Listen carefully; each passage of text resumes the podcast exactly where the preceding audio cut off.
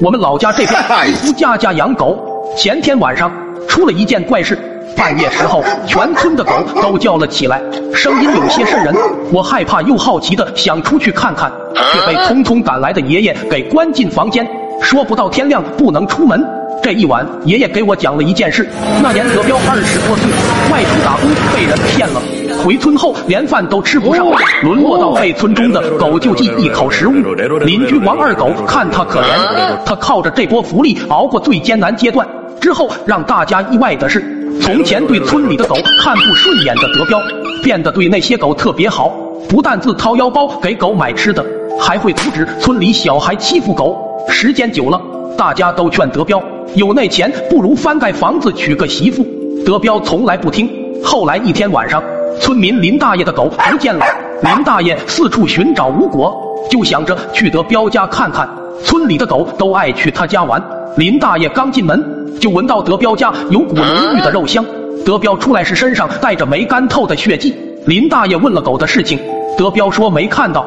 临走前，林大爷疑惑的看了眼厨房。从这天开始。村里隔三差五的就会丢一只狗，最初大家都以为只是跑丢了，可等到半个村的狗都这样消失，村民们开始恐慌。他们害怕的是，狗能无声无息消失，那人会不会也这样？村里成立了夜晚巡逻队，青壮男子每晚执勤，德彪也在其中。村民们发现，德彪身上有股子说不出的臭味，而且他的脸看着也有点奇怪，晃神一看就像是一条狗。巡逻队还是有用的，尤其是有德彪执勤的时候，村里的狗就一定不会丢。村民们都说是德彪成了狗的守护神。德彪听了便露出古怪的笑。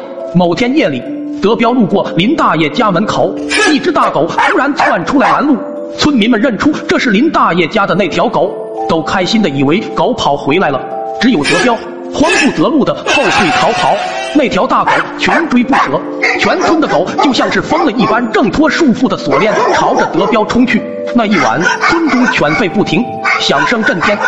第二天早上，有村民在自家院墙上看到了德彪，他像是一条真正的狗那样，四肢着地，张着嘴，伸着舌头，瞪了一眼村民，迅速跃下院墙，消失在浓厚的晨雾之中。村长去处理德彪的房子，在他家发现一本日记。